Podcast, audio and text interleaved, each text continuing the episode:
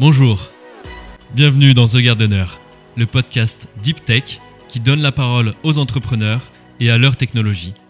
Je suis Arthur Brochet, analyste chez Carotte Capital, fonds d'investissement early stage dans l'innovation.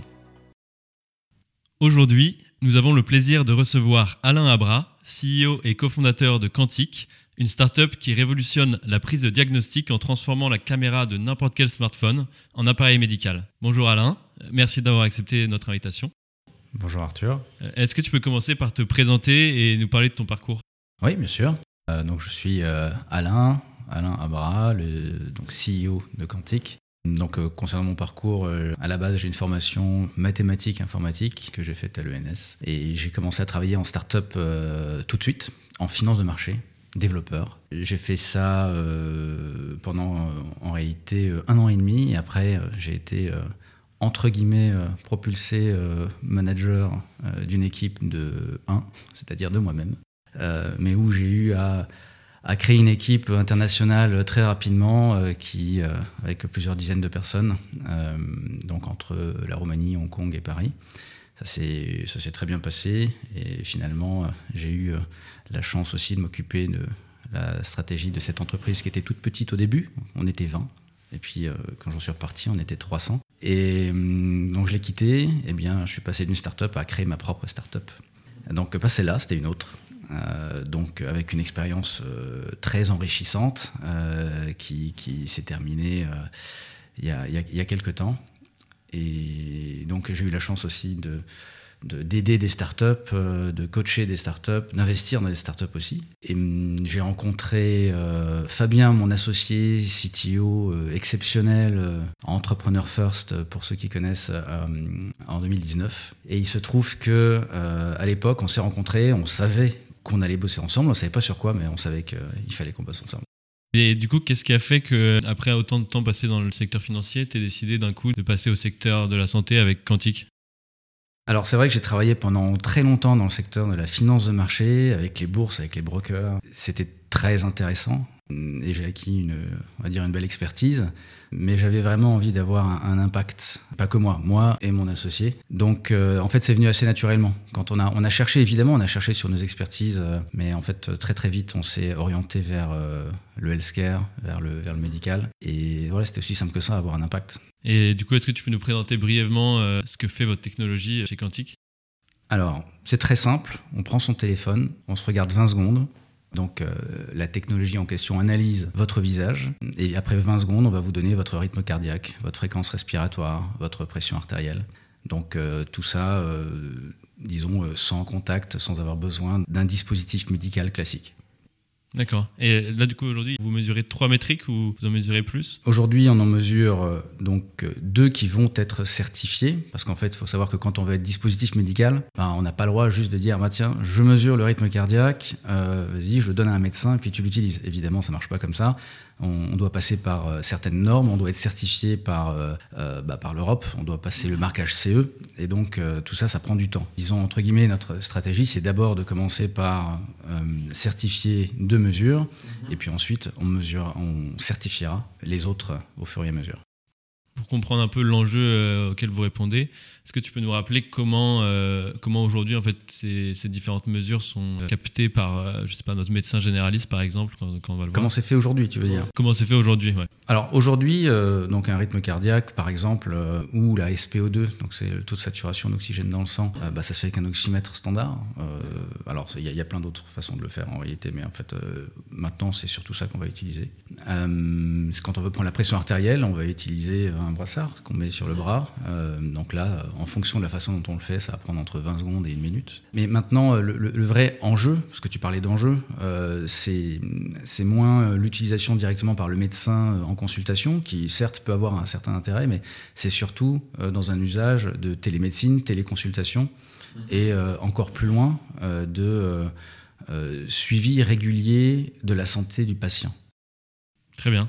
Et, donc, si on va un peu dans, dans, le fonctionnement de la technologie, comment en fait concrètement on peut passer d'une vidéo à la fréquence cardiaque?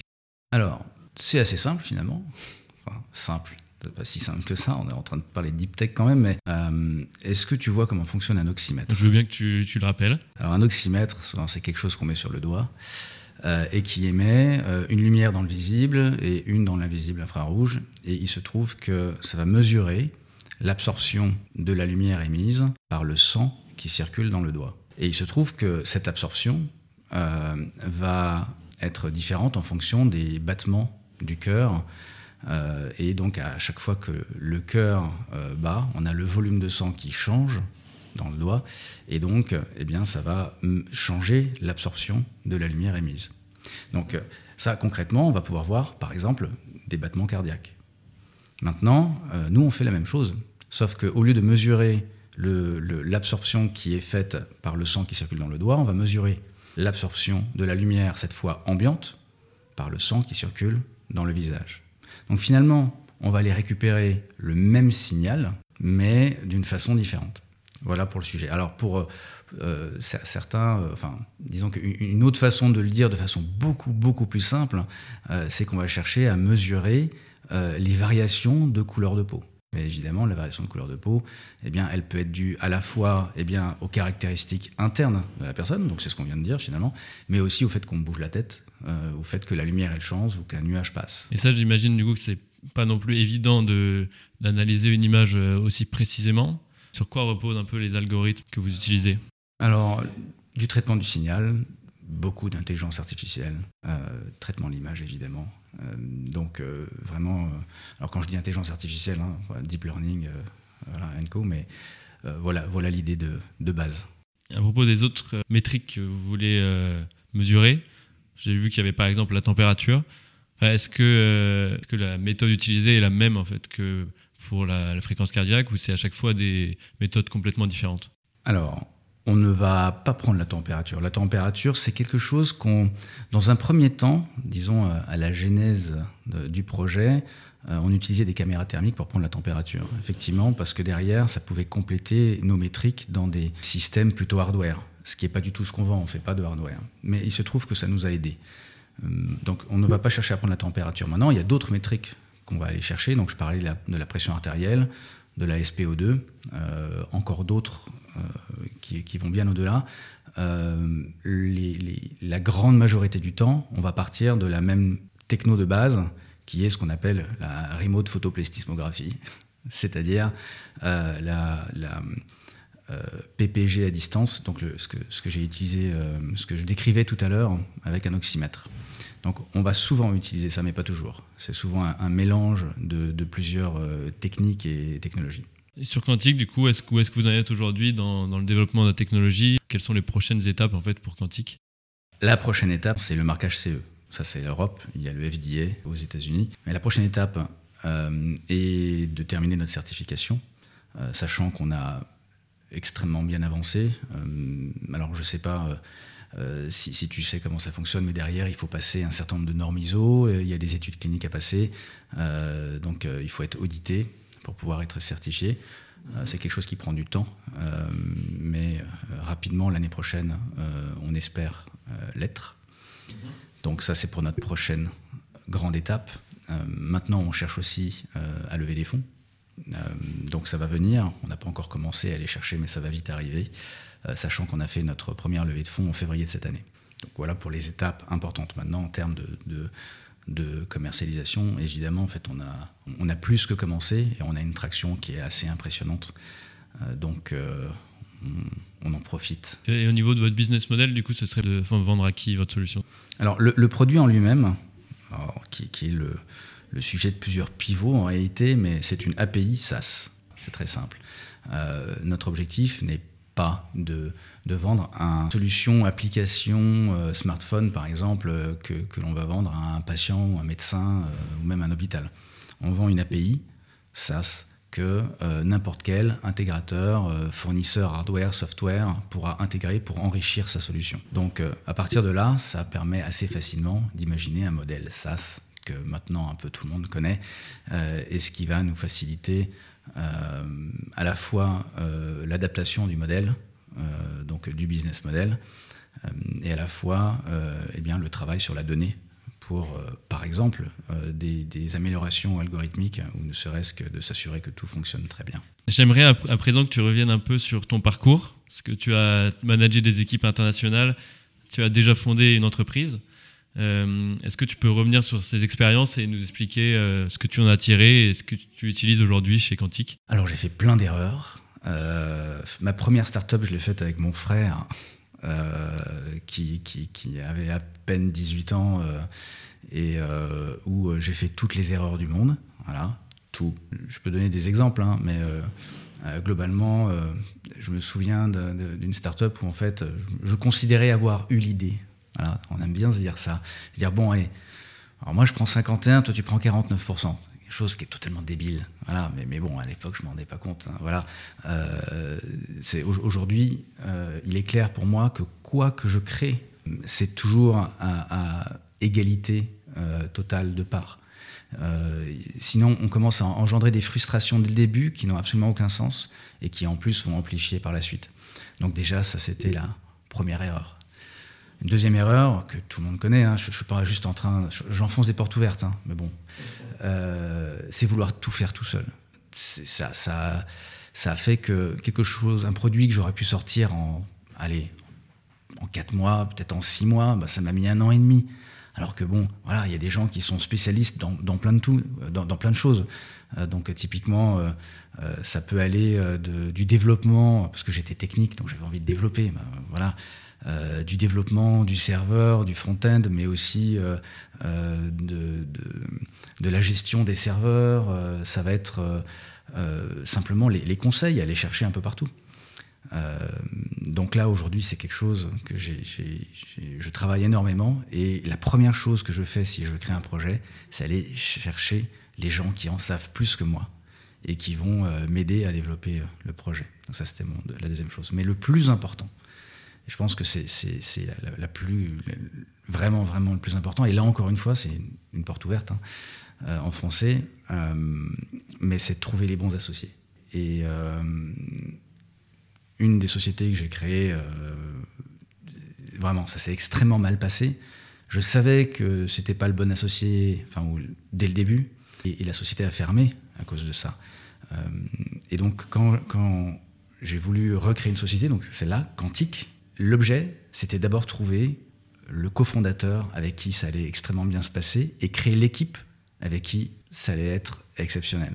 Et où, derrière, toutes les valeurs que, j'avais en tête et qu'on a en tête avec Fabien, euh, eh bien, on les mette réellement en place et que ça fasse partie de l'ADN de l'entreprise. Et justement, puisque tu parles de la manière dont tu as rencontré Fabien, tu es passé par le, programme Entrepreneur First. Euh, est-ce que tu peux nous expliquer comment fonctionne ce programme un petit peu pour nos auditeurs et aussi comment vous l'avez vécu en, tant qu'entrepreneur? Alors, Entrepreneur First est un très bon programme, euh, à, mon avis. Euh, l'idée d'Entrepreneur First, c'est se dire oui, les idées c'est important, mais le plus important à la base, c'est les cofondateurs. Et hum, essentiellement, Deep Tech par ailleurs, ce qui se passe, c'est que à peu près trois quarts des, personnes sont très très techniques. Donc exemple, Fabien, docteur en physique quantique exceptionnel, je, me répète, je sais, mais d'autres qui vont envoyer des robots dans l'espace, qui font de la nanotechnologie, il y a vraiment de tout, donc ça c'est à peu près trois quarts. Et puis il y a un quart qui sont plutôt des gens comme moi, euh, c'est-à-dire euh, qui vont connaître un métier ou qui éventuellement déjà euh, fondé une start-up ou qui, qui, peuvent savoir fédérer, ça va, ça va dépendre des profils. Et tout ça, ça forme des binômes. Alors des binômes qui peuvent être aussi tech-tech, hein, c'est pas... voilà. Et ces binômes se font et se défont trois, quatre fois, c'est à peu près la règle. Hein. et, certains vont arriver finalement, au bout de deux mois, à se dire, OK, on est bien binôme, et puis au bout de trois mois, de dire, euh, euh, bah, maintenant, euh, on va essayer de monter cette boîte ensemble. Et puis on espère qu'Entrepreneur First va investir chez nous. Parce que c'est un peu comme ça, c'est un peu l'idée. nous, on s'est rencontrés le premier jour. Et le premier jour, on a dit, bah, OK, on change pas. Voilà, on pivote, on essaye. Donc on a pivoté 25 fois, on a cherché, on a étudié tous les marchés, on, a, on avait l'attraction, mais on a dit c'est pas un marché suffisamment grand, ou alors ça nous plaît pas. On va pas se sentir à l'aise, ça, ça va pas on s'est pris des claques, euh, et puis encore des claques, et puis euh, et encore des claques. Voilà, bon, enfin voilà, globalement, c'est un peu ce qui nous arrivait.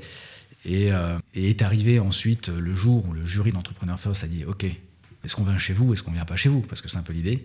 Et là, ils ont dit non. et ils ont dit non, et ils ont eu raison de dire non. C'est-à-dire que à leur place, j'aurais dit non si on n'était pas assez prêt. on, on, avait, on, connaissait pas encore suffisamment bien notre marché. on était on, avait démontré notre résilience, puisqu'on était encore ensemble à, toujours se prendre des claques, encore une fois, mais on n'était pas prêt.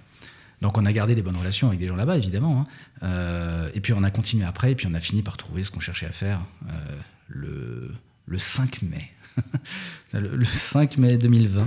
Voilà, on avait créé la boîte le 1er janvier, mais le 5 mai, là, on savait vraiment ce qu'on voulait faire. Et comment est-ce que tu as su que Fabien était euh, la bonne personne pour te rejoindre euh, et créer le Quantique? La rage au ventre, euh, humble, qui peut comprendre. on n'avait pas besoin de. On se, comprend tout de suite. Il n'y a pas de. On, peut être libre à se parler ensemble sans avoir un ego particulier. donc, on peut travailler ensemble, naturellement, sans avoir besoin euh, de, de créer un personnage quelconque. Et ça, très très très vite, on s'en est rendu compte. Et est-ce que tu as eu un, moment particulier qui t'a marqué dans ta vie entrepreneuriale où tu t'es senti particulièrement fier? Alors, dans ma vie entrepreneuriale, je pense qu'il y en a eu plein. Euh, mais c'est maintenant avec Quantique où j'ai vraiment le, plus d'événements, euh, je dirais, exceptionnels. Euh, et donc, si je dirais qu'il y a un événement marquant, c'est le, premier jour où je me suis assis à Station F avec, avec toute l'équipe, où donc il y avait tout le monde, et où je voyais qu'à la fois tout le monde travaillait, tout le monde s'entendait super bien, tout le monde s'entraidait, et où on sentait qu'il y avait une, une dynamique de groupe, d'entreprise Là, j'étais super heureux. voilà. Et donc, je pense que c'est, certainement un des moments euh, qui m'a le plus marqué. Et euh, on dit souvent qu'il y a la chance de l'entrepreneur, une rencontre qui, qui change les choses. Est-ce que c'est un, moment que tu as, vécu? Un moment, non, mais des moments, oui. Euh, en fait, alors on, aime bien dire que la chance, on la provoque. mais globalement, je ne sais pas si c'est de la chance, mais euh, chaque rencontre a été quelque chose de très très important pour moi. Vraiment, chaque rencontre. Et donc quand je vais parler à quelqu'un, euh, c'est vraiment un échange. Et, il se trouve que euh, c'est pas rare que quelqu'un que j'ai rencontré il y a quelques années, finalement, ben, m'aide plusieurs années après. Et donc je sais pas si c'est de la chance, mais en tout cas, toutes les rencontres et les belles rencontres que, que, j'ai eues ces 20 dernières années, voilà, euh, eh bien jusqu'à présent, euh, eh bien, euh, ces pas me sont utiles, c'est ont provoqué quelque chose. Donc c'est pas la, la, chance en soi et c'est pas un événement, c'est que quantique et tout ce qui m'arrive aujourd'hui, eh bien, euh, c'est la suite logique de, de tout ce qui s'est passé précédemment. J'ai vu aussi que tu avais réalisé plusieurs investissements. Quel est ton rôle auprès de ces entreprises et est-ce que tu as, est-ce que tu as un secteur particulier dans lequel tu investis En fait, quand j'ai quitté ma première, euh, la, première société dans laquelle j'ai travaillé, j'avais quelques actions. Alors c'est une société, j'avais quelques actions d'une société qui valait un petit peu. J'ai eu un petit peu d'argent. Euh, alors maintenant, elle vaut infiniment plus cette société. Mais quoi qu'il en soit, avec ce peu d'argent que j'avais, bah, j'avais décidé d'investir dans euh, des équipes en lesquelles je croyais. Donc j'ai pas de secteur, c'était juste des équipes. donc effectivement, par exemple, oui, Fromaggio, c'est un ami qui était un, Américain qui vivait à Paris, qui est retourné aux États-Unis, et le fromage lui manquait éperdument. Et donc il a eu cette idée, euh, qui, alors on peut considérer folle ou pas, c'est de dire bah, je vais faire une boîte qui fait du fromage dans ma cuisine, et donc je, euh, je mets des ferments et du lait, et puis au bout de euh, d'une heure et demie, j'ai un fromage de chèvre. Voilà. Alors il y a la presse, a tout, enfin voilà. Et, donc, euh, donc j'ai aidé à mon niveau, euh, un peu d'un point de vue financier, un peu d'un point de vue stratégique. Euh, mais, mais, globalement, Glenn, qui en est le patron, s'en sort excellemment bien et c'est quelqu'un qui a une vision et qui, qui, qui veut l'appliquer. Et on aime bien finir par une citation. Alors, est-ce que tu as une citation qui t'inspire? Alors, je citerai un grand philosophe qui est mon fils de 5 ans. Voilà. Donc je lui ai posé la question, euh, donc l'année dernière, je lui ai demandé euh, c'est quoi pour toi la définition du bonheur? Donc il m'a répondu le bonheur, papa, c'est quand je me réveille le matin et que je suis plein d'énergie.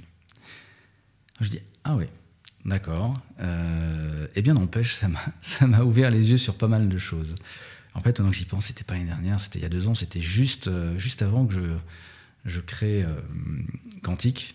et où à l'époque, je me posais la question est-ce que j'accepte le job de rêve, soi-disant, qu'on me donne avec une paye exceptionnelle, etc. Ou est-ce que non, bah non, je retourne à zéro. Et puis je me suis rendu compte là que bah, bah non, non. Si, si, si je ne faisais pas quantique, euh, eh bien je me réveillerais pas le matin avec plein d'énergie. Voilà pour ma citation. Ben, merci beaucoup Alain, c'était un grand plaisir de t'accueillir sur l'émission. Si vous êtes intéressé par la techno de Quantique, vous pouvez aller sur quantique.io, Q-U-A-N-T-I-Q, ou retrouver Alain Abra avec un H sur LinkedIn. Merci Arthur. C'est déjà la fin de ce podcast. C'était Arthur Brochet. Si vous l'avez aimé, n'hésitez pas à le partager autour de vous et à mettre 5 étoiles sur Apple Podcast. Ça nous aide beaucoup. Vous pouvez me faire un retour directement par LinkedIn et si vous êtes entrepreneur, vous pouvez aller sur notre site internet carotte.capital ou nous contacter par email à contact at carotte.capital. À bientôt!